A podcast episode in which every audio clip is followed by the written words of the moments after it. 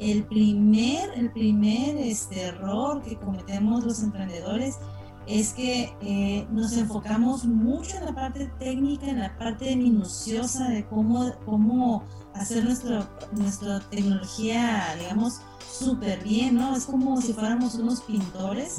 Y entonces el, está el cuadro, está el lienzo y empezamos a poner una línea y luego otra y luego lo vemos y, y nos gusta y nos enamora y pasa alguien y dice, oh, está perfecto y él, mismo, el mismo pintor dice, pues todavía no, no, todavía no lo acabo, ¿no? Entonces no, no, pero ya sí ya lo puedes tener, ya se ve listo. No, pero todavía me falta. Entonces estábamos así, ¿no? En ese esquema de que no terminamos nuestra pintura, ¿no? Los, los, los investigadores, los inventores, ¿no? Esa pintura como que nunca termina. Entonces, eh, y en el mercado eh, está la necesidad súper latente. Entonces tenemos que encontrar esos pequeños avances, esos pequeños pasos que aunque sabemos nosotros como investigadores, como creadores, sabemos que la, el prototipo o el esquema final todavía falta, pero podemos partir esa, esa gran idea en diferentes elementos para que este primer elemento ayude en esa parte.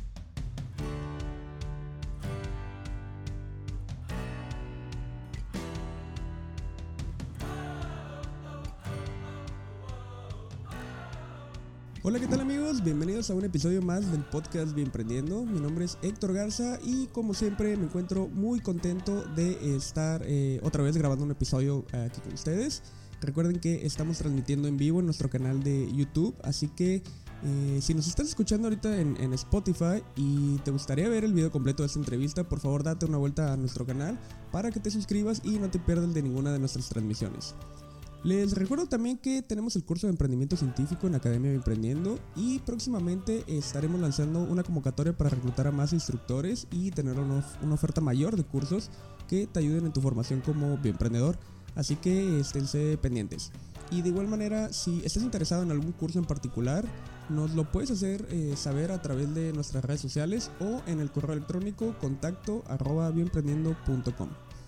Si nos estás viendo en vivo en este momento, por favor deja tus preguntas y comentarios para leerlos durante la transmisión y crear una dinámica de interacción más bonita, ¿verdad? Eh, y ahora sí, eh, ya estamos listos para comenzar y presentar a nuestra invitada del día de hoy.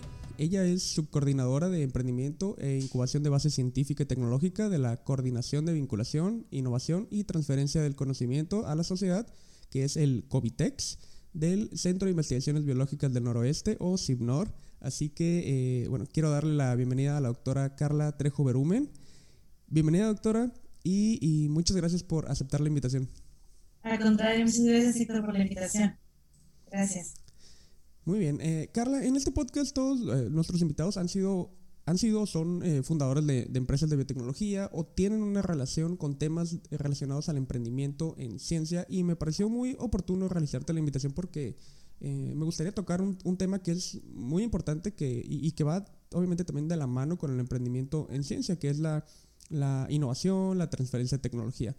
Y de hecho yo creo que son varios los temas que podemos abordar en este podcast, pero eh, me gustaría iniciar por conocer un poco más de tu trabajo y de lo que hace el Covitex. Así que, eh, bueno, antes que nada, ¿qué es el Covitex y cuál es su función? Sí, mira, la Covitex es una coordinación que de reciente creación. En el 2019 se juntan tres áreas de vinculación del centro, del CINOR. Esas áreas, eh, digamos que cada quien estaba trabajando de manera independiente y de vez en cuando pues hacían como trabajos en conjunto, pero hace justo 2019, finales de 2019, se unen estas áreas para crear una sola área de vinculación, que es la coordinación de vinculación y transferencia de, eh, a la sociedad, de conocimiento de la sociedad. Esta área se divide en diferentes subáreas justamente para atender las diferentes demandas tanto del personal de investigación científico del centro, de, de parte interna, como poder también transferir ese conocimiento hacia eh, la sociedad, como pueden ser productores, como, pueden ser organizaciones civiles, vinculación con estudiantes, eh, con diferentes actores que también se encuentran del otro lado ¿no? del centro. Entonces eh, funcionamos como si fuera un puente, un puente entre estos dos mundos para, pues, para poder traducir ¿no? estos, estos ejercicios eh, y estas innovaciones y que sean pertinentes justamente a las demandas de nuestra, particularmente de nuestra localidad y pues nuestra región o eh, a nivel nacional, ¿no? Y lo, era lo que antes se conocía como el, el eh, Bioelis, ¿no? Que era el, Parque de Innovación Tecnológica. Bueno, el Bioelis, o digamos el Parque de Innovación Tecnológica, es parte, y es una parte muy importante dentro de la Covitex. Se, digamos que se fusiona, está dentro de ello, y es justamente eh, lo que hace este Parque de Innovación Tecnológica es proporcionar la infraestructura necesaria para aquellos emprendimientos eh, científicos que requieran, digamos, de ese, de ese impulso, ¿no? De ese apoyo para validar tecnología, para escalar este, eh, proyectos, para hacer eh, proyectos de base científico, para hacer pruebas, pruebas piloto, etcétera, ¿no? Entonces, ese espacio físico sigue existiendo y es un espacio que se encuentra dentro de la Covitex, así es. Okay. ¿Y cómo es la, relación de, de, o sea, de un organismo como el Covitex, o sea, esta coordinación, y una institución como el CIPNOR? Que, bueno, para los que no lo saben, el CIPNOR fue mi casa durante 10 años. Ahí, me formé como, como, biotecnólogo, biólogo molecular. Pero bueno, ese no es el tema. Ah, bueno, la relación, tenemos diferentes áreas y esas áreas están encargadas, digamos que mm, cada área tiene su propio mecanismo de interacción interno o externo, ¿no? Pero lo que sí tenemos muy claro es que cada área, como parte de, un área que es de vinculación, es decir, acercar tanto la parte interna del centro como la parte de allá afuera de la sociedad, del mercado, de, digamos, las necesidades eh, ciudadanas que requieran de innovación tecnológica, eh, digamos, hay diferentes mecanismos ¿no? para interacción, ya sean a través de conferencias, talleres, cursos, eh, charlas, eh, digamos, em, acercamiento muy, particular con los investigadores. Em, hay áreas también en la, área de unidad de enlace. Esta área de enlace es lo que hace, digamos, captar las necesidades internas. Trabajamos a lo interno de la COVITES con esas necesidades y vamos enfocando nuestras em, actividades o nuestras acciones hacia esa, hacia esa detección de necesidades con la detección de necesidades, digamos, a lo externo, ¿no? Y para lo externo, pues nos acercamos mucho con la parte productora, con la parte de organizaciones civiles, con la parte del gobierno, eh, digamos, con todas estas esferas que están allá afuera, interactuamos con ellas para hacer ese clic, ¿no? Para hacer ese, ese este, conexión entre diferentes, entre esos dos mundos. Sí, precisamente una de las preguntas que, me gustaría hacerte es cómo se relacionan con las diferentes empresas o industrias que hay en, la región, ¿no? O sea, ustedes salen a buscar problemas que se puedan resolver a través de proyectos en SIGNOR o son las empresas las que se encargan normalmente eh, de contactarse en primera instancia? Fíjate, Héctor, que hemos tenido de los dos casos, ¿no? La Covitex, al ser un área de reciente creación, no significa que sea todo nuevo, sino, es decir, el CIPNOR ya ha tenido este ejercicio de, de transferir tecnología, de acercarse a la, a, la, sociedad ya desde varios años atrás, ¿no? Lo voy a comentar, desde hace cerca de 12 años o un poquito más, se formó una, lo que se llama la Oficina de Transferencia de Tecnología. Esta Oficina de Transferencia de Tecnología está conformada por nueve especialistas de diferentes áreas, ya sea de propiedad intelectual, de finanzas, de economía, de administración, mercadotecnia, comercialización, tecnologías de la información. Y ese grupo multidisciplinario lo que hace es, digamos, lo que hizo en su momento fue iniciar y, tratar de impulsar una cultura de emprendimiento, de innovación. Y eh, esto aunado a proyectos que también hubo en su momento de, por parte del gobierno, pues se acercaba, ¿no? Este, este ejercicio, digamos, por parte de afuera de las empresas que se daban cuenta y por parte de nosotros también que tenemos esta eh, tarea de explorar y de ir a buscar, digamos, estas alternativas de colocación. Entonces, tenemos de los dos, de, de estos dos ejercicios, ¿no? Tanto que vienen y se acercan, porque por recomendación, porque lo han escuchado por diferentes medios, por, por las mismas eh, digamos, relaciones que tenemos también con otros, con otros empresarios, pero también ha sido parte y un ejercicio muy importante por parte nuestra del, del área de la Politex y de la Oficina de Transferencia es ir a buscar, ¿no? Ir a buscar esas empresas que también son importantes, ¿no? Para transferir la tecnología. Y, perdón, supongamos que, que, viene una empresa de, de, acuicultura, que es lo que más abunda en, en nuestro estado, yo creo. Eh, y, y, que podemos, eh, bueno, considerar pues una industria que puede ser impactada también por la investigación de, de instituciones como el CIMNOR. Eh, llega esta empresa y les dice, tengo este problema, ayúdenme a resolverlo. ¿Qué sucede después? ¿Cómo es la interacción con la institución? se invitan a, no sé, a, investigadores como a escuchar la problemática para plantear posibles soluciones y se desarrolla un proyecto. ¿Cómo, cómo es esa, esa interacción? Sí, claro. Bueno, lo que tú nos comentas, Héctor, es eh, cómo es ese proceso de transferencia de tecnología, ¿no?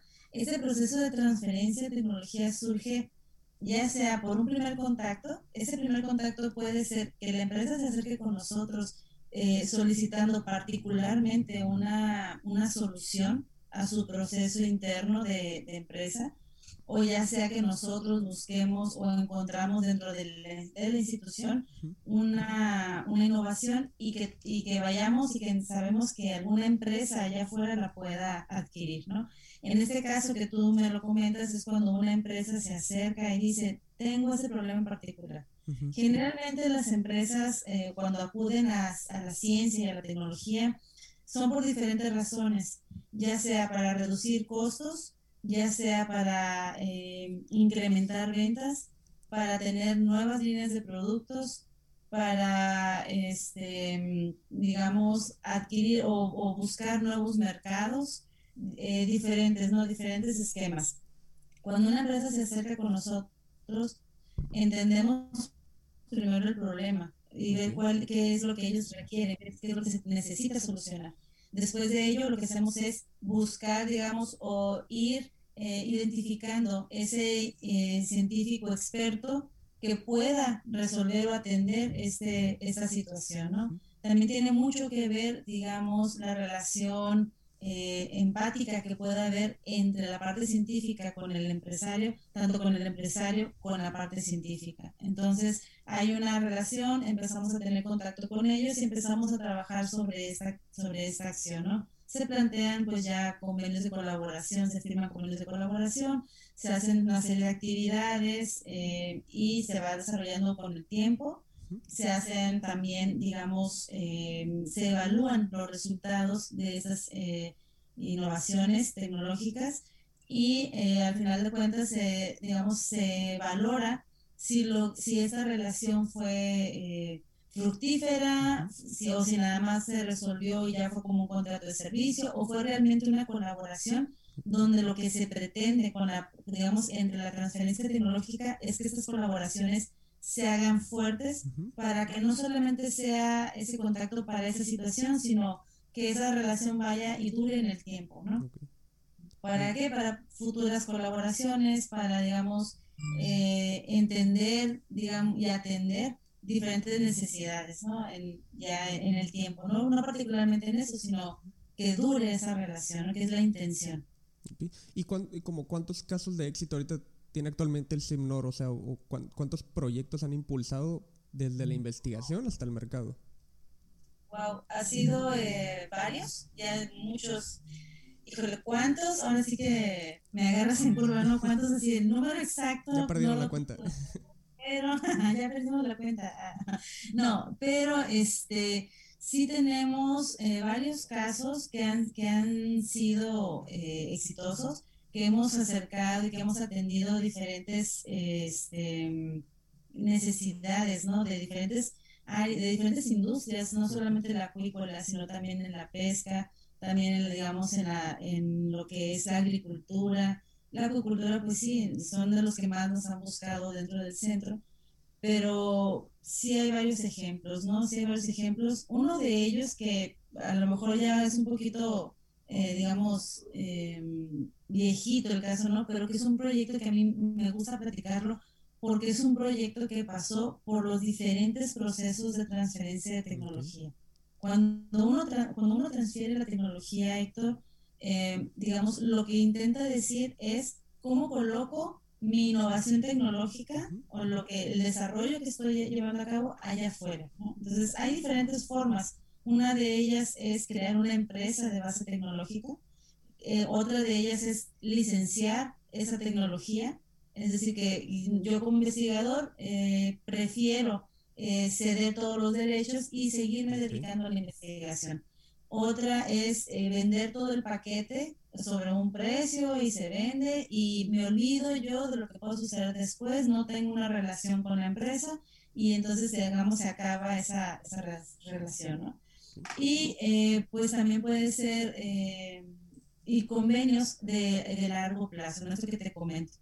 Y la idea de los convenios de largo plazo es que se crea, eso solamente funciona cuando hay una confianza, cuando la confianza entre el investigador y entre el empresario es muy fuerte y entonces se avientan a una relación mayor donde la empresa le apuesta al, al, este, a la innovación y entonces en lugar de buscar recursos o, que sí lo hacemos, ¿no? También, pero que se busca recursos a la par, también la empresa le invierte desde su propio presupuesto al centro para producir nuevos productos, ¿no?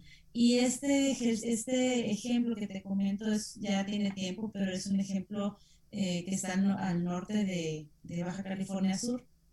Y está en Mulegé, es de la empresa Comsa, y ellos pasaron por todo un proceso y, y de transferencia, fue una relación de trabajo, digamos, constante, cerca de cinco o seis años, donde después ellos pasaron tanto desde la creación de una empresa de base científica tecnológica, desde un licenciamiento y desde un convenio de largo plazo, ¿no? Ellos actualmente, digamos, tenemos esa relación con ellos, donde ellos año con año están invirtiendo a la, a la ciencia y la tecnología dentro del centro.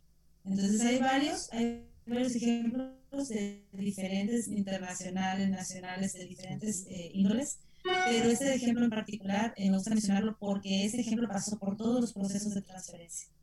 está muy interesante. Y, y, en cuanto a la propiedad intelectual que se genera en el centro, o sea, ¿cómo es la, o, bueno, cuál es la labor del Covitex para, para, eh, en, en, ese tema, pues, de propiedad intelectual? Sí, la propiedad intelectual es el componente, ahora sí que lo llamamos como el componente medular, ¿no? Es el componente más importante de la transferencia de tecnología porque estamos hablando de un conocimiento o estamos partiendo del desarrollo científico y de un conocimiento en particular, ya sea de un investigador o de un grupo de investigación. Entonces, eh, proteger ese conocimiento es bien importante, ¿no? Y hay diferentes esquemas y diferentes eh, formas de hacerlo. Y eh, antes de transferirlo a un tercero o antes de ceder derechos de explotación comercial hacia un tercero. Entonces, la propiedad intelectual tenemos eh, un área de propiedad intelectual que es la subordinación de propiedad intelectual y transferencia de tecnología también. Y tenemos también dos especialistas, pues la verdad que, que mi reconocimiento para ellos están bastante capacitados en este tema y son de los, eh, digamos, pues ahora sí que han, han estado ¿no? en, este, en este trabajo de propiedad intelectual desde pues ya todos estos años y tienen bastante experiencia en ello, de tanto de redacción de patentes, protección de marcas, derechos de autor, em, de diferentes eh, esquemas, ¿no? Y pues la verdad es que yo creo que es un grupo que ha tenido y tiene y va a seguir teniendo mucho trabajo porque pues el conocimiento es, es lo que va generando ¿no? el mismo centro. Y es la materia prima con la que también la parte de transferencia de tecnología eh, trabaja, ¿no? Es la parte más importante y fundamental. Y es de las primeras preguntas que, que hacemos y que, y que ponemos mucha atención para no perder el hilo de esa protección en el proceso. No, sí, ya, ya me, consta que tienen una trayectoria muy, muy larga trabajando en, en, esos temas. ¿Y cómo, cómo, es comúnmente un contrato como de, explotación, no sé cómo llamarlo, como de explotación de esa propiedad intelectual cuando se trata a lo mejor de, de un spin-off o de una empresa que viene de fuera y, y quiere eh, pues hacer uso de esa, de esa propiedad intelectual.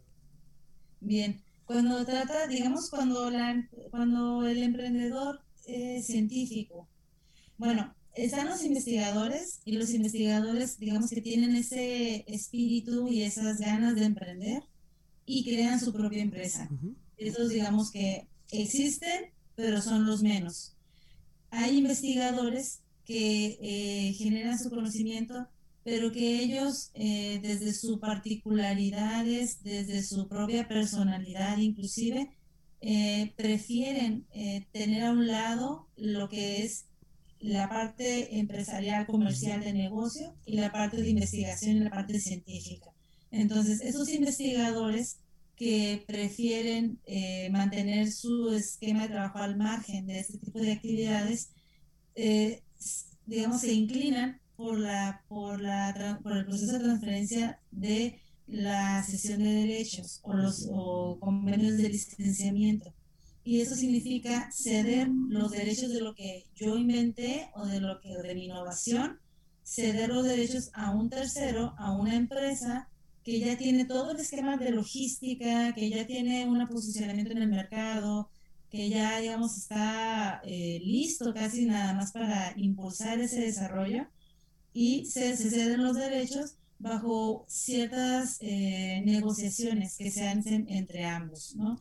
Eso depende mucho, son porcentajes que pueden ir desde el 2% hasta el 15, 20, 30% de, en relación a las ventas o a la utilidad bruta o este, diferentes, ¿no? Lo que se negocie hacia cuáles sean las negociaciones. Y eh, esto por su parte, la empresa, el, el investigador cede los derechos y la empresa eh, retribuye, digamos, este, este, esta sesión por cada periodo de tiempo, ¿no? Cada año, cada dos años, etcétera, ¿no? Pero es un convenio formal, es un, este, se firman entre las partes, eh, digamos, con el director general, con toda una serie de, coordinadores de programa y también se firma por parte del director general de la empresa, eh, por sus partes operativas, etcétera. ¿no? es un convenio que no podemos decir que es eh, igual para todos, porque eso depende de, las negociaciones, depende de la industria a la que esta innovación vaya a incursionar. Si es una industria, por ejemplo, como la industria de las tecnologías de la información, como si, este, digamos, los programas, las plataformas, etcétera, todo ese tipo de industria digital y así, es una industria muy cambiante, por tanto, los contratos, los convenios son, digamos, a corto plazo, con porcentajes más altos, pero cuando son industrias que, digamos que la innovación tecnológica no es tan cambiante o no tiene un flujo tan dinámico en el cambio como la industria del alimento en la agricultura o de la pesca o del alimento o la agricultura, etcétera, esos productos que pueden durar, que pueden tener un largo tiempo en el mercado, son porcentajes más pequeños, pero son eh, contratos a un periodo mucho mayor, un periodo más largo de tiempo, ¿no? Entonces, esto, digamos, eh, esto varía, ¿no? Varía, pero sí, sí se hace una relación eh, formal sobre ese tipo de actividades. Y, y, hablando de estos contratos de, a corto plazo que tienen porcentajes más altos, como mencionas, ¿no es como contraproducente o, a lo mejor poco conveniente para alguien que va emprendiendo y que no tiene pues realmente recursos? Mm, mm, que no tiene recursos. Pues bueno, ahí en la parte de, conveniencia, pues yo creo que a lo mejor, o sea, se puede ver desde diferentes puntos de vista, ¿no? El primero es el interés del que, del que tiene la innovación tecnológica. O sea, ¿qué es lo que él quiere hacer con esa innovación? ¿Qué es lo que, a dónde quiere llegar con ello? Si él quiere ser una empresa, pero, pero eh, digamos, le sale, em, pero a lo mejor no tiene el recurso y prefiere ceder los derechos, pues ahí él cede derechos y él deja de tener participación en las decisiones o sobre las decisiones de ello, ¿no? De lo que él este, em, sobre lo que esa persona quiera, quiera llevar a cabo, ¿no? Pero ahí tiene mucho, mucho que ver, el, digamos, el interés particular y personal del emprendedor. O sea, si el emprendedor quiere hacer empresa, pues corre todo el riesgo que cualquier empresario y cualquier emprendedor tiene, ¿no? Que es un riesgo mayor, pero también son satisfacciones mayores. Pero, y, si, y si él tiene este espíritu de emprendedor, ¿no? Es porque es bien importante. Pero si es, una, si es eh, un, un, un, investigador o, un científico que tiene una innovación tecnológica pero, y quiere emprender, pero no tiene el recurso, pues a lo mejor eh, vale la pena buscar la alternativa de la innovación, a lo mejor partir de la innovación si es posible y eh, buscar ese financiamiento a través de un licenciamiento, ¿no? También se puede hacer. porque una vez que uno tiene el recurso de licenciamiento, eh, el recurso llega al centro, se distribuye y entonces ya con ese recurso el propio investigador o su grupo de investigación puede este, invertir ahora sí a la siguiente, al siguiente esquema, ¿no? Entonces son como diferentes, ya son las estrategias que cada emprendedor quisiera llevar a cabo. Oh, muy bien. Y siguiendo el tema de, de, transferencia de tecnología, ¿funcionan las oficinas de transferencia de tecnología en México? O sea, me refiero a que sí, sí están cumpliendo esa labor para la que están destinadas y, y, digo, si nos comparamos a lo mejor con, con, países como Estados Unidos, pues obviamente a lo mejor nos quedamos muy cortos, ¿no? En temas de transferencia de tecnología. Pero con respecto a lo mejor de, con otros países de Latinoamérica. Bien, es verdad que los países, digamos que la transferencia de tecnología llegó a México como tal, el, tema, así tal cual, como oficina de transferencia de tecnología, llegó a México en el 2008, 2009, más o menos. Eh, es donde el gobierno mexicano toma cartas en el asunto y donde hacen una exploración a nivel internacional para identificar cuáles son las eh, oficinas o qué son ese tipo de esquemas de trabajo, ¿no? E intentan promoverlas en México. Entonces tenemos cerca de 12 años, 15 años más o menos aproximadamente, eh, y antes de oficinas de transferencia se les llamaban y se les denominaban como unidades de vinculación de transferencia del conocimiento, las VTC. Esas unidades se transforman a OTTs, a oficinas de transferencia de tecnología en México, y se hace toda una serie o un boom en México de esto eh, entre el 2013, 2018 más o menos hubo un despunte muy fuerte, un auge muy fuerte de esas unidades. ¿Por qué? Porque también había un recurso eh, que las impulsaba mucho dentro de la parte de, de CONACYT, del gobierno mexicano.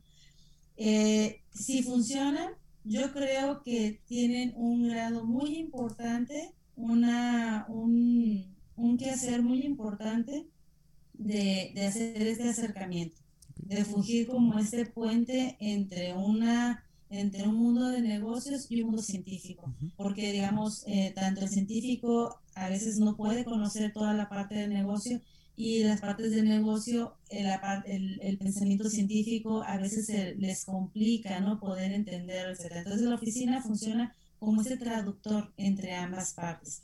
Eh, ahí se, se crea también en ese periodo se crea la red de oficinas de transferencia de tecnología y hay una red, digamos, a nivel nacional México y eh, en México es un, puedo decir que somos líderes a nivel eh, latinoamericano en este tema, ¿no? En estos temas de transferencia de tecnología. Chile es muy fuerte, Brasil es fuerte también, pero México tiene un componente de organización muy importante y ha tenido también, eh, digamos, actividades eh, entre estos también, entre, entre otros países, ¿no? Estamos hablando de que no se trata de una competencia de países a ver quién es mejor, sino más bien se trata de una colaboración y de impulsar estos esquemas de transferencia. ¿Por qué? Porque efectivamente Estados Unidos, Europa, otros países que también tienen ese tema ya, digamos, 20 años quizá más avanzado que nosotros. Latinoamérica es un país muy emprendedor, quizá no científico, no, no un emprendedor eh, científico como el primer, digamos, como el primer elemento de, emprendimiento, pero sí es un sí es, Latinoamérica es un, son países eh, muy creativos y digamos que tienen ese espíritu de emprendimiento. ¿Por qué? Porque a veces la propia necesidad nos lleva a eso. Entonces, eh, digamos, ¿y qué, nos, qué, qué es lo que nos hace falta?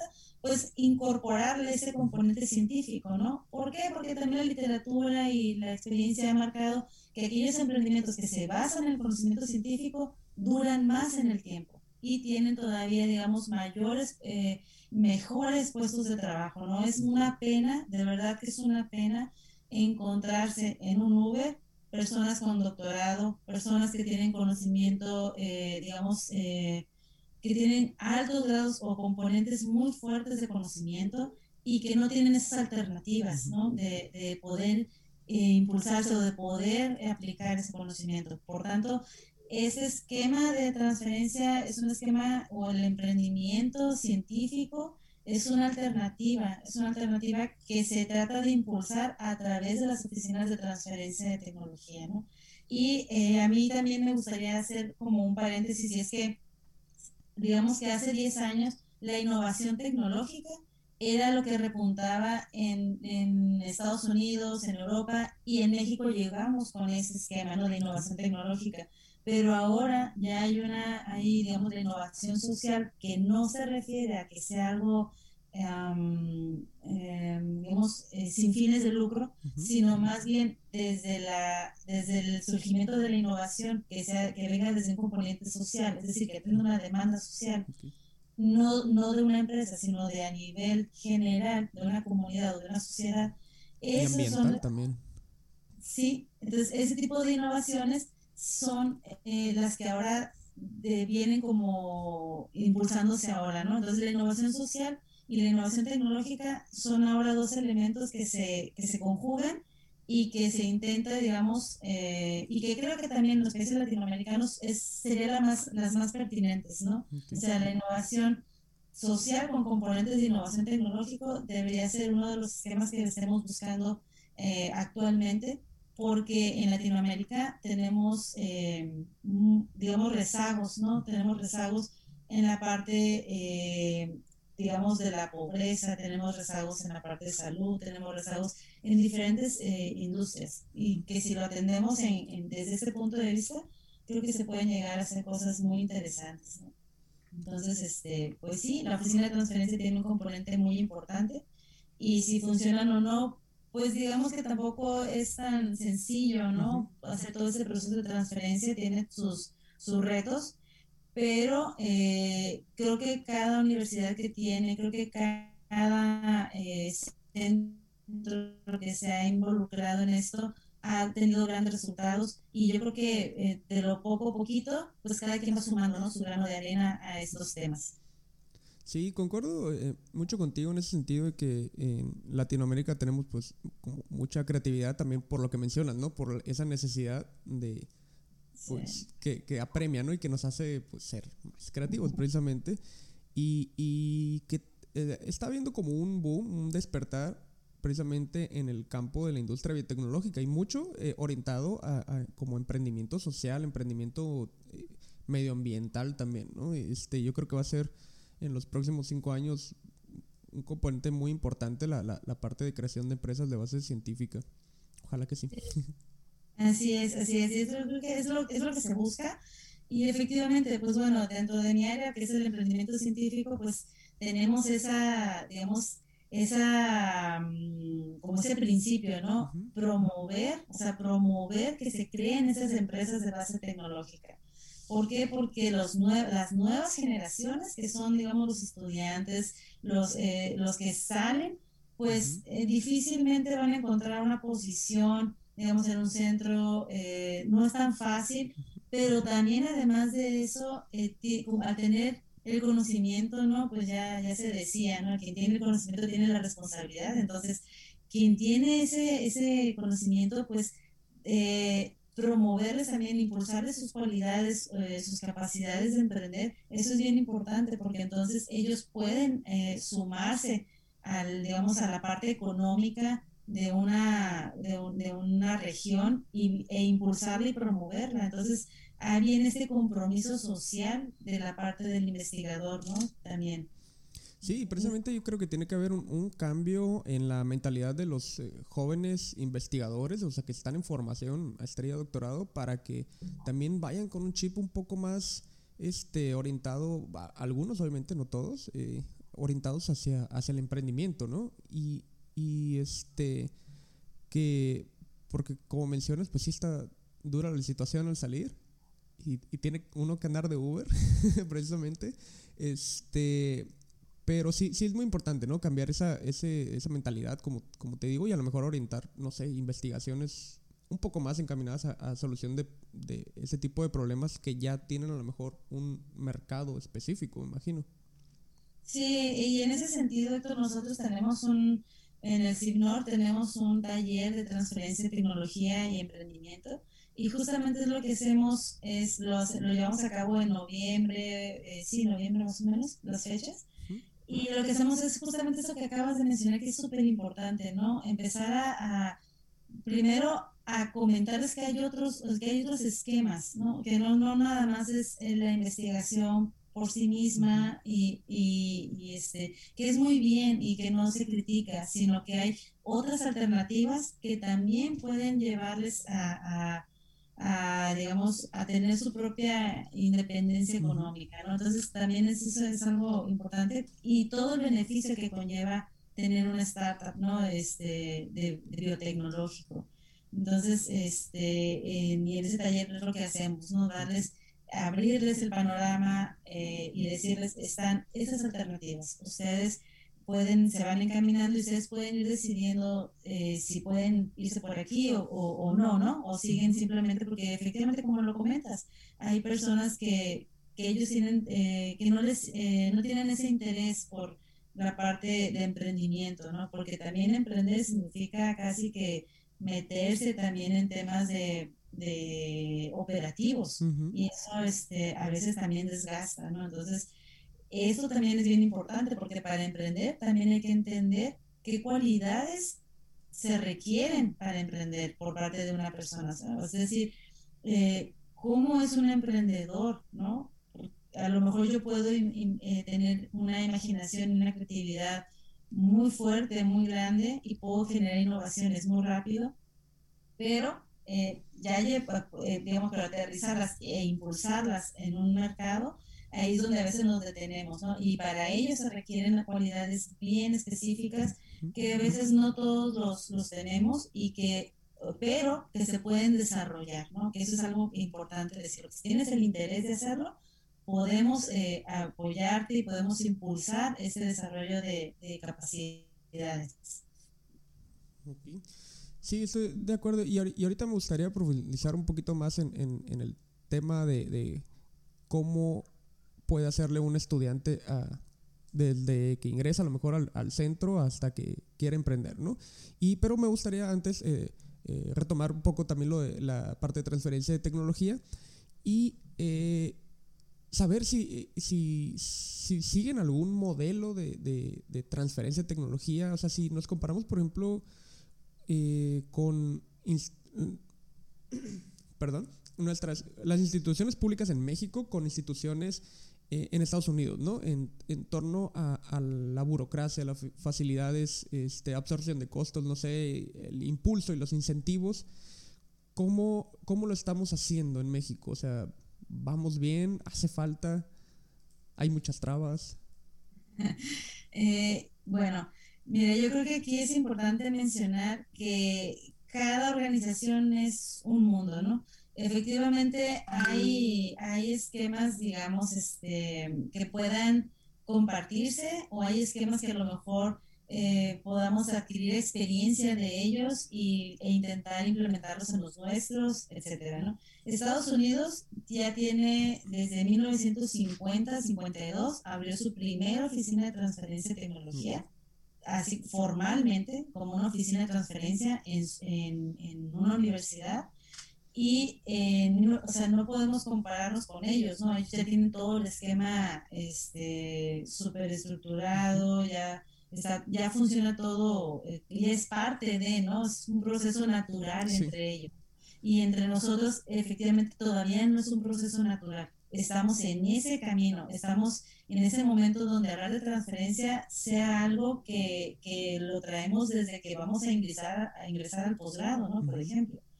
Y este, y, pero estamos en eso, es un camino que cada quien nos toca recorrer de manera distinta por los diferentes esquemas y formas de operación dentro de cada centro de, investigación, dentro de cada universidad. ¿Por qué? Porque también tiene mucho que ver la constitución jurídica, los marcos jurídicos, los marcos normativos, eh, digamos, eh, todo este esquema y toda esta eh, capa que, que, también sustenta la organización, ¿no? Entonces, la Oficina de Transferencia de Tecnología no puede hacer su trabajo de manera independiente sin considerar la estructura orgánica, la estructura normativa y la estructura legal de la institución. Entonces, para poder transferir tecnología, tenemos que estar alineados el departamento jurídico, el departamento administrativo y, y, bueno, obviamente la, la, oficina de transferencia, ¿no? O, la parte de vinculación.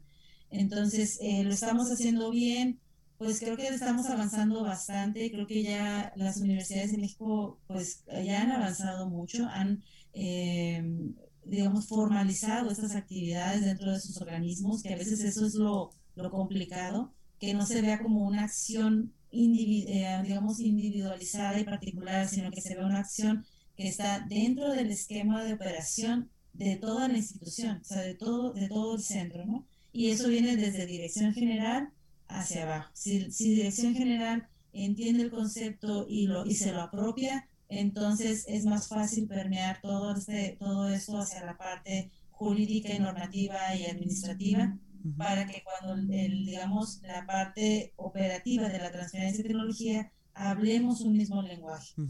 Entonces, eh, el CIGNOR lo está haciendo bien, el CIGNOR tiene sus esquemas y, y tienen que estar muy apegados a las normativas de CONACYT y, este, y digamos que sí tiene toda una estructura ¿no? que lo sustenta. Entonces, el, esto sí es importante eh, mencionarlo, ¿no? Cada centro tiene su propia eh, forma jurídica que, que, lleva a cabo este proceso y el CINOR tiene el suyo, ¿no? Nosotros, el CINOR también, cabe mencionar y, y presumir también, ¿por qué no? Que el CINOR fue de la primera oficina de transferencia de tecnología pública que fue eh, constituida en México y que fue, digamos, este, certificada por la Secretaría de Economía y por CONACYT en el año 2010, 2012, creo, me parece, 2011, 12, cuando se nos certifica como la primera oficina pública de un centro público, ¿no? ¿Qué, qué estamos diciendo con esto, Héctor? Que tenemos ya una referencia, somos, eh, de alguna forma hemos sido referentes nacionales y también internacional para caso Latinoamérica, de cómo constituir las oficinas de transferencia de tecnología. Hemos tenido, eh, hemos, se han hecho algunos esquemas, se modifican, se van ajustando, se van adaptando, diferentes cosas, ¿no? Pero el, el, digamos, la operación de la transferencia de tecnología es una parte importante dentro de la parte de vinculación, ¿no? Y tiene su propio modelo. Efectivamente, nosotros no, no es que agarremos un modelo, modelo de Estados Unidos o de España o de donde sea, y lo implementemos, sino que la propia experiencia, las propias, eh, digamos, acercamientos que hemos tenido con otras oficinas nos han llevado a tener nuestro propio esquema, nuestro propio modelo de transferencia. Entonces, el CINOR tiene su propio modelo de transferencia de tecnología, su propio proceso, que ya lo comparte con otras instituciones y a veces los comparamos y vemos qué podemos eh, ajustar para que, nuestro, para que en, en nuestro propio quehacer nos funcione. ¿no? se nos adecue bien. está muy interesante. Y los 28, eh, son 28 centros públicos de investigación, ¿verdad? Que hay en México, creo. 26, eh, 27 centros públicos, creo, sí, sí entre eso, ¿Cada uno tiene eh, su propia oficina de transferencia de tecnología o hay algunos que apenas van a adoptar? bueno, mira, te comento que como nace esto a través de la innovación tecnológica, estamos hablando de desarrollos tecnológicos. Entonces, ¿quiénes fueron los primeros centros de investigación que adoptaron esas oficinas de transferencia de tecnología? Aquellos centros que puedan desarrollar tecnología. Entonces, ¿quiénes son? Aquellos centros de matemáticas, centros físicos, centros eh, biológicos, centros este, eh, CICES, CIA, de alimentos, eh, materiales, etcétera. Aquellos que están mucho más metidos con la industria, con la parte industrial. Entonces, ellos te puedo eh, casi asegurar que tienen su propia oficina de transferencia de tecnología. ¿Y qué pasa con los centros sociales? Con los centros como, por ejemplo, de, antropología, los centros de historia, mm. los centros es que también son centros con ACID, pero que su quehacer no es desarrollar tecnología, no están, eh, digamos, no tienen una relación directa con la industria. Entonces, estos centros tienen sus propios esquemas de vinculación, de, digamos, de, de transferir conocimiento. Por eso eh, te comento que este, este concepto de transferencia de tecnología se ha también estado eh, transformando en el tiempo, porque efectivamente no hablamos solamente de una tecnología, sino hablamos de un conocimiento, y ese conocimiento puede ser tecnológico o puede ser social. Entonces, el conocimiento social, que son más de esas áreas de ciencias sociales, tienen otro proceso de transferencia, ¿no? Eh, es, es, diferente a uno de un desarrollo tecnológico, porque la, al que va, al, digamos, a la industria o la sociedad que va dirigida es distinta, ¿no? No va una, no va una, a una embotelladora, no va, o sea, y no propiamente, y no, digamos, porque se ha hecho eh, eh, a unos años una distinción muy fuerte, ¿no? O sea, lo tecnológico aquí y lo social acá. Sin embargo, hay componentes bien importantes para una apropiación tecnológica de componentes sociales que, digamos, que pueden no funcionar porque un componente social está ahí. Entonces, incorporar este esquema de trabajo entre, entre digamos, tecnólogos y entre sociales eh, es bien interesante porque podemos encontrar componentes bien importantes desde la antropología para poder incursionar e, y poder, eh, digamos, apropiarse de la tecnología e implementarla, ¿no? Entonces, si todos tienen, te puedo casi asegurar que los que van de parte de tecnológica, casi cierta que todos tienen su propia oficina, y de la parte social, una oficina de transferencia como tal, quizá eh, es diferente, ¿no? Tiene un esquema diferente de, de vinculación, de transferencia de conocimiento. ¿No? Y, y, y, esto que mencionas precisamente creo que nos lleva como al, punto de, um, de, la, de la triple hélice, que bueno, realmente ya incorporaron, se incorporaron dos hélices más, ¿no? Eh, tomando en cuenta la parte social, la parte eh, medioambiental. Pero ahorita tú crees que la brecha entre academia, industria y gobierno se esté cerrando ¿O crees que las políticas impulsadas actualmente por la actual administración federal hayan contribuido a una mayor separación? bueno, ese tiene diferentes eh, puntos de vista, ¿no? Y diferentes aspectos. Mm, cuando inició el tema de transferencia de tecnología en México, inició partiendo de un concepto, de los conceptos de economía basada en el conocimiento. Es decir, eh, todas esas acciones que nosotros llevamos a cabo las hacemos, las hacemos porque hay todavía atrás algo que nos va eh, rigiendo, ¿no? Entonces, de ser un, de ser un país maquilador o de ser un país, eh, digamos que, de trabajadores operativos, etcétera, se trata de impulsar que ese país se vaya moviendo hacia un país que genere su propio conocimiento y que genere su propia tecnología. Es decir, no traer la tecnología hacia México y, y adoptarla y hacer eh, y usar tecnología extranjera, sino tener y fomentar las propias capacidades de México para crear nuestra propia tecnología. Eso y en esos años, en el 2000, en ese periodo que te comento que iniciaron las oficinas de transferencia, el esquema y el tema era la economía basada en el conocimiento y eso estaba abrazado, muy, muy abrazado a la empresa, a promover la competitividad de la empresa. Y estaba muy abrazado también del concepto de la triple hélice, gobierno, academia y empresa. Sin embargo, este concepto y esa idea se fue transformando y entonces ahora no estamos hablando ya de una economía basada en conocimiento, estamos hablando de una economía y una sociedad basada en el conocimiento donde los indicadores económicos, que además del Producto Interno Bruto, también eh, se involucran los, los eh, indicadores de calidad, los indicadores de calidad de vida, de bienestar, etcétera. Entonces estamos hablando de indicadores no solamente de impulsar la parte económica de un país, sino también la parte eh, no tangible, ¿no? Esa parte que también es muy, muy importante, que es la calidad del bienestar de la sociedad. Y eso, lo, y eso se habla a través de una sociedad basada en el conocimiento. Entonces estamos, tenemos dos conceptos ahora fuertes, economía y sociedad basada en el conocimiento, pero esto, digamos, eh, entonces tenía otro componente, ¿no? Tiene otro componente que ya se cambió a la cuarta hélice, que le incorporó a la sociedad, y después la quíntuple hélice o la penta hélice, ¿no? Que incorpora también el medio ambiente, haciéndonos ver que no estamos aislados, el medio ambiente es, o sea, está el medio ambiente primero, ¿no? Estamos hablando ya de, esquemas inclusive de sostenibilidad, ¿no?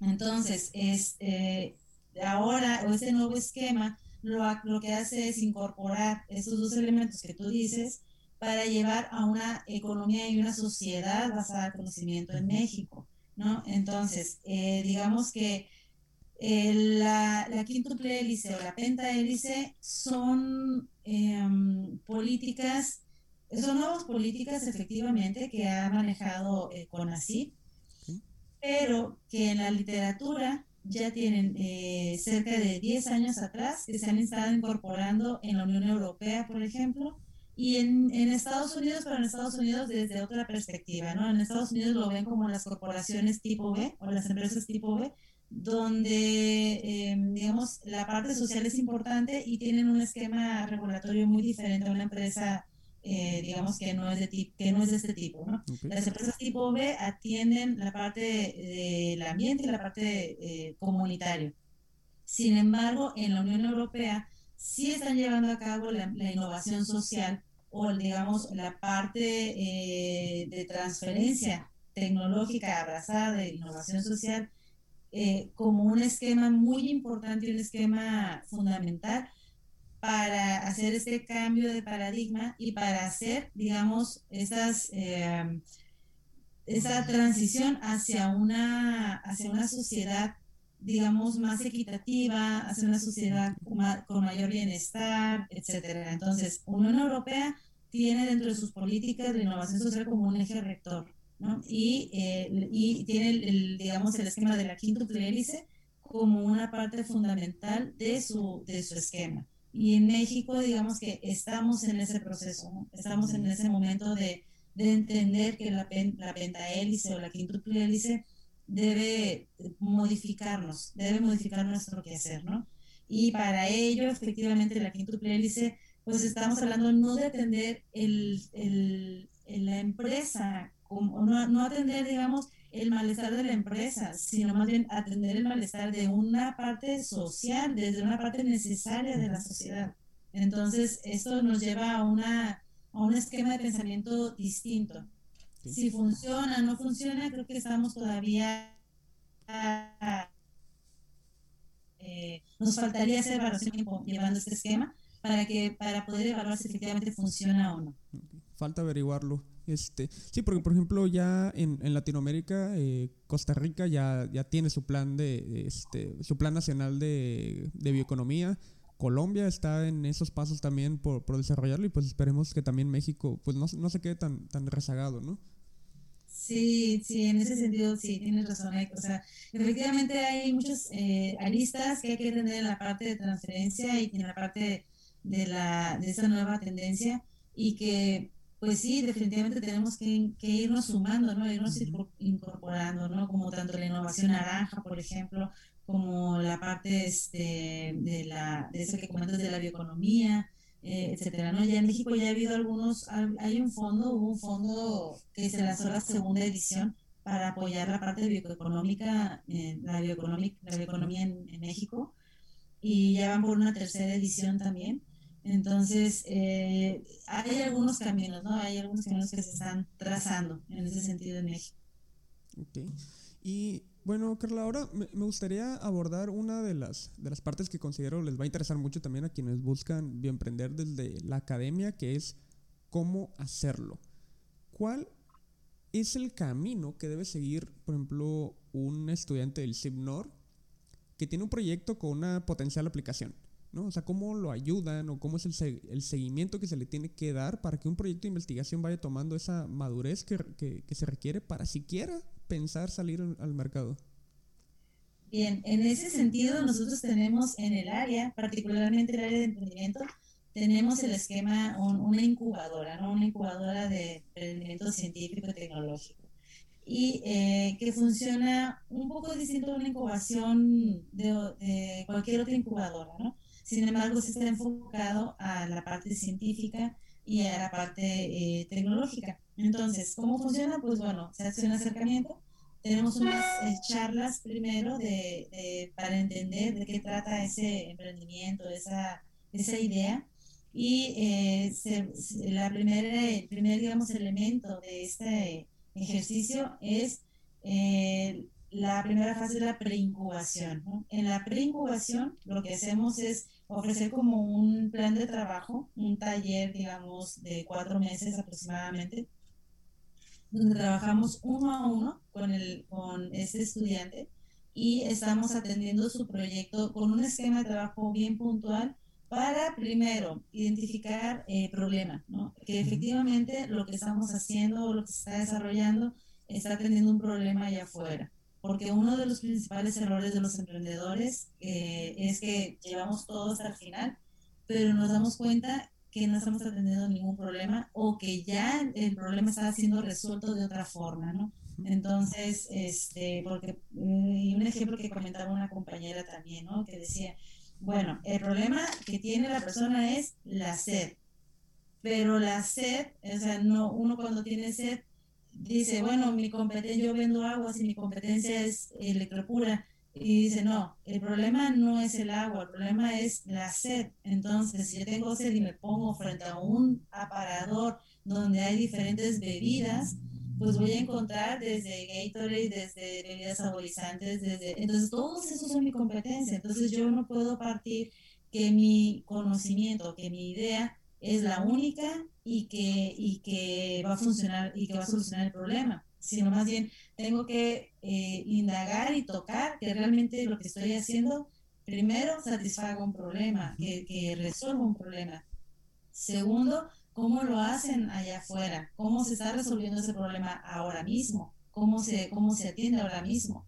Tercero, se hacen pruebas también, inclusive con el propio eh, acercamiento con el propio cliente, ¿no? Con el cliente, con el usuario, para ver que efectivamente eso se, eh, este, va a ser usado o, o, va a tener algún tipo de modificación, etcétera, ¿no? Esto que eh, llamamos las entrevistas, el, contacto, ¿no? Entonces, usamos una metodología que es una metodología de emprendimiento basado en ciencia y tecnología, y este, esto lo que hace es justamente eso, hacer como aplicar el método científico un poco a la parte de negocio, ¿no? Entonces, ¿qué hacemos en el método científico? Pues problemas, este, entrevistas, exploraciones, pruebas, y es lo mismo, ¿no? Hacemos, identificamos problemas, hacemos entrevistas con el usuario, eh, eh, eh, hacemos prototipos, hacemos un prototipo, etcétera. Entonces, digamos, hacemos todo este recorrido durante un esquema de cuatro meses aproximadamente y vamos, terminamos con, una, con un proyecto, digamos, más definido donde este proyecto se, se, se capacita al emprendedor para elaborar su propio pitch. Y entonces ofrecerlo hacia, digamos, eh, una mesa que nosotros organizamos y se va discutiendo, ¿no? Entonces, con empresarios, con parte del gobierno, con la parte eh, inclusive de, de, las cámaras de comercio, etcétera. Entonces, allí lo, lo importante, digamos, en el mejor de los casos es que le inviertan, pero si no llegan a invertir, algo bien importante que se tiene de eso es la retroalimentación. Entonces, nosotros ya cuando tenemos ese proyecto y que estamos con ellos, ante ellos, exponiéndolo, la opinión de ellos para el emprendedor es bien importante porque el gobierno le puede decir, ¿sabes qué? Pues es que lo que estás haciendo, pues a lo mejor no, no lo va por ahí, ¿no? El, el gobierno inclusive ni siquiera está interesado en, en ese tipo de esquemas. O el propio empresario le dice, bueno, lo que tú estás haciendo yo lo, yo lo estoy resolviendo de esa forma y me sale más barato. O, la, o la propia Cámara de Comercio nos dice, bueno, tu idea está súper buena, pero la parte logística, ¿cómo la vas a resolver? Si lo tienes que vender a Yucatán o si lo tienes que vender a Veracruz, ¿cómo le vas a hacer para hacer llegar ese, ese producto, eso, etcétera, ¿no? Entonces, eh, ese tipo de, de cuestionamientos o ese tipo de enfrentamiento es la parte, mm, yo pienso que la más rica del, taller, ¿no? De la parte, de esa primera fase de preincubación, porque nos hace reflexionar sobre nuestro propio emprendimiento.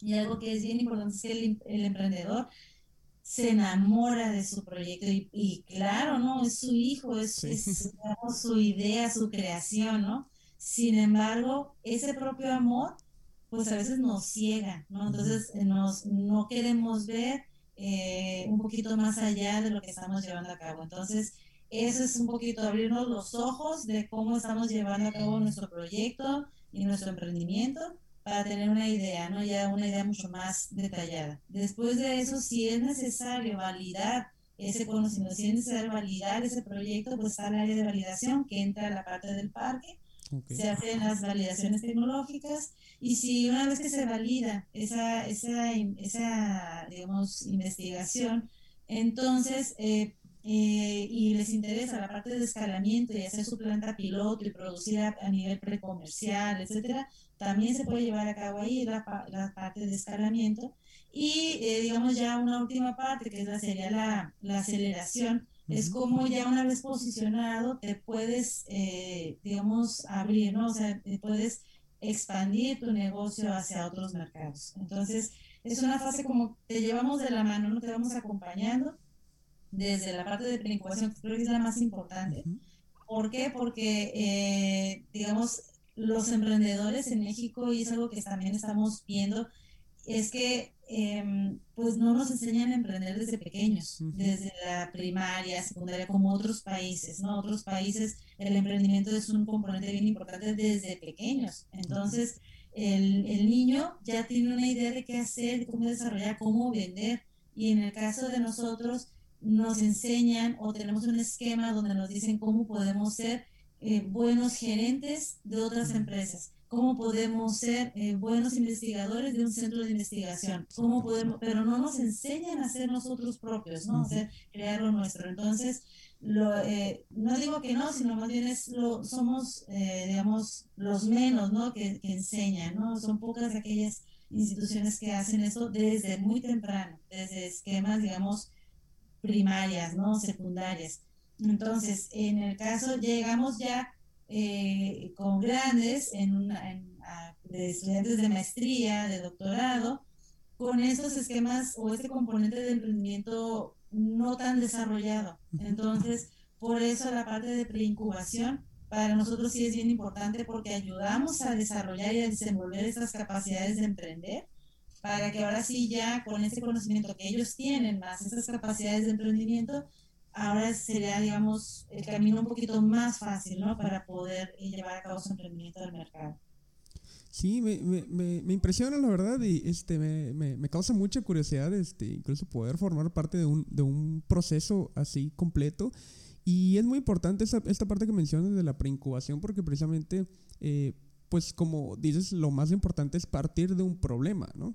Y, y ese error que llegamos a cometer como emprendedores es enamorarnos de, del proyecto, eh, a, lo mejor del, del, del, cómo solucionarlo en vez de enamorarnos del problema, ¿no? Porque estamos, este, e, ese debería de ser nuestro objetivo, solucionar ese problema. ¿Cómo? Pues ya, ya, ya veremos, pues, si a lo mejor muchos no tienen esa apertura como a pivotar su idea porque creen que la idea de, de, de cómo resolver ese problema es, es lo importante. Sí, sí, el problema es, digamos, es bien importante porque parte de la necesidad. Este, una, una, una, un, y bueno, y eso no, no es que lo diga yo, no, sino hay estudios donde ya se ha detectado que el primer, el primer este, error que cometemos los emprendedores es que eh, nos enfocamos mucho en la parte técnica, en la parte minuciosa de cómo, cómo hacer nuestro, nuestra tecnología, digamos, súper bien, ¿no? Es como si fuéramos unos pintores y entonces está el cuadro, está el lienzo y empezamos a poner una línea y luego otra y luego lo vemos y, y nos gusta y nos enamora y pasa alguien y dice, oh, está perfecto. Y él, y él mismo, el mismo pintor dice, pues todavía no, no, todavía no lo acabo, ¿no? Entonces no, no, pero ya sí, ya lo puedes tener, ya se ve listo. No, pero todavía me falta. Entonces, estábamos así, ¿no? En ese esquema de que no terminamos nuestra pintura, ¿no? Los, los, los investigadores, los inventores, ¿no? Esa pintura como que nunca termina. Entonces, eh, y en el mercado eh, está la necesidad súper latente. Entonces, tenemos que encontrar esos pequeños avances, esos pequeños pasos que aunque sabemos nosotros como investigadores, como creadores, sabemos que la, el prototipo o el esquema final todavía falta, pero podemos partir esa, esa gran idea en diferentes elementos para que este primer elemento ayude en esa parte, este segundo elemento ayude a esa otra. Entonces, fragmentar esa creación eh, en etapas, en formas, en lo que sea, para poder ir atendiendo esas diferentes necesidades, porque la necesidad está allá afuera, ¿no? O sea, la, la brecha entre, entre la pobreza es muy grande y la pobreza es uno de los principales eh, dolores de Latinoamérica y México también, eh, que, que, duele. Entonces, la pobreza duele, la pobreza arrastra, la pobreza tiene muchos problemas sociales y entonces, eh, ¿cómo reducir eso? ¿no? Entonces, la, la parte de salud también son diferentes industrias, diferentes este, ramas que se necesitan atender. Entonces, eh, yo creo que ahí es bien importante identificar ese problema, esa necesidad que está allá afuera. Y para ello tenemos que estar muy sensibles a, cómo, es nuestro, cómo es nuestro entorno. O sea, ¿qué requiere, en este caso, por ejemplo, en La Paz, estamos en La Paz, ¿qué requiere La Paz? ¿no? Antes de pensar en, digamos, una solución a nivel macro, ¿no? O sea, ¿qué requiere La Paz? ¿Cómo puedo ayudar yo a mi comunidad? ¿Qué requiere la parte de región, la, la industria? ¿Qué requiere México? Y así me voy escalando, ¿no? Pero creo que es bien importante sensibilizarnos hacia ello, ¿no? Hacia una, una necesidad. Y, y, entonces, pues, es también una parte muy importante la educación, o sea, la formación para emprender, ¿no? O sea, de, pero que sea una formación continua, o sea, y que venga desde, pues no sé, al, menos desde la universidad. Sí, sí, eso es bien importante, es hacer este esquema de, de, digamos, de fomentar, desarrollar esas capacidades, lo creemos fundamental y no lo creemos, o sea, creemos más bien que eso no debe ser eh, hasta la última etapa de, del estudio, ¿no? Que, por ejemplo, puede ser un, un universitario o un doctorante, un doctorante o un postdoctorante, o sea, que, que, que se hace que bien, qué bueno, ¿no? Porque pues eso nos ayuda, pero pero es, digamos, se trabajaría o vendría yo mucho más enfocado una persona que desde etapas muy tempranas, o sea, estoy hablando primaria, inclusive preescolar, o sea, a lo mejor puede sonar un poquito como ridículo, ¿no? Pero desde preescolar, que nos vamos metiendo el, el tema de emprender, de desarrollar capacidades de creatividad, de solucionar, este, ese tipo de, desarrollo de capacidades son bien importantes desde esa etapa, ¿no? O sea, no vamos a poner a vender y decir, eh, involucrarnos en un sistema capitalista, no, no me refiero a eso, sino me refiero a, a poder entender un problema y poderlo solucionar. Entonces, desarrollar ese tipo de capacidades desde, desde edades muy tempranas va, va, a ser, digamos, sentimos que es un hito que está pendiente en México, ¿no? Entonces, eh, en otros países ya lo han llevado a cabo y eh, desde su parte, digamos, de, de formación, que eh, cuando llegan ya a, a, la universidad, cuando llegan ya a niveles mayores de estudio, emprender es algo muy natural, les sale muy natural, digamos, ¿no? ¿Por qué? Porque ya estuvieron eh, muy, eh, digamos, familiarizados con ese tipo de actividad. Entonces, este, el emprendimiento sí estamos convencidos que debe fomentarse desde lo más temprano posible, ¿no? Para, el, para ir la mentalidad del niño, la mentalidad que es súper creativa, o sea, ya, ya va como muy encaminada, ¿no?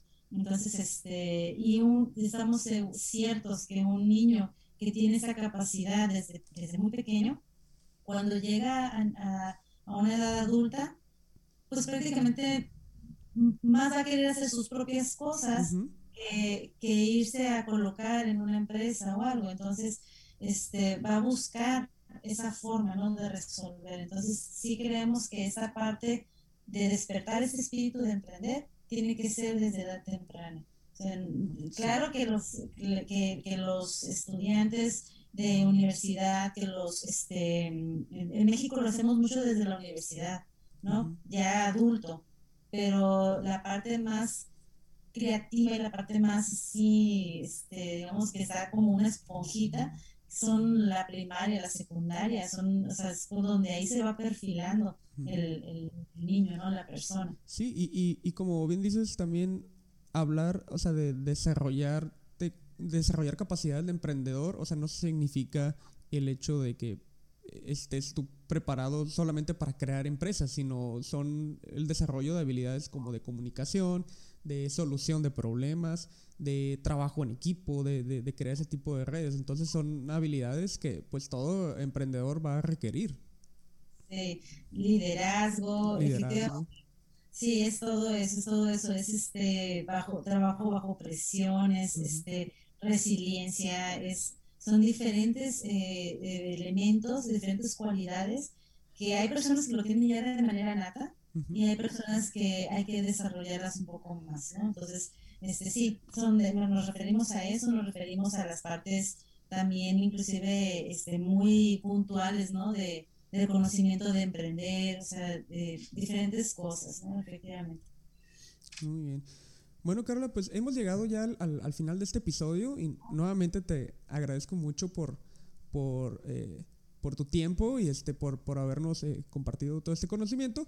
Pero antes, este, me gustaría pedirte un, un, consejo para todos nuestros amigos que nos están escuchando y que no saben cómo sacar sus desarrollos del laboratorio para emprender. Bueno, eh, uno de los primeros, primero pues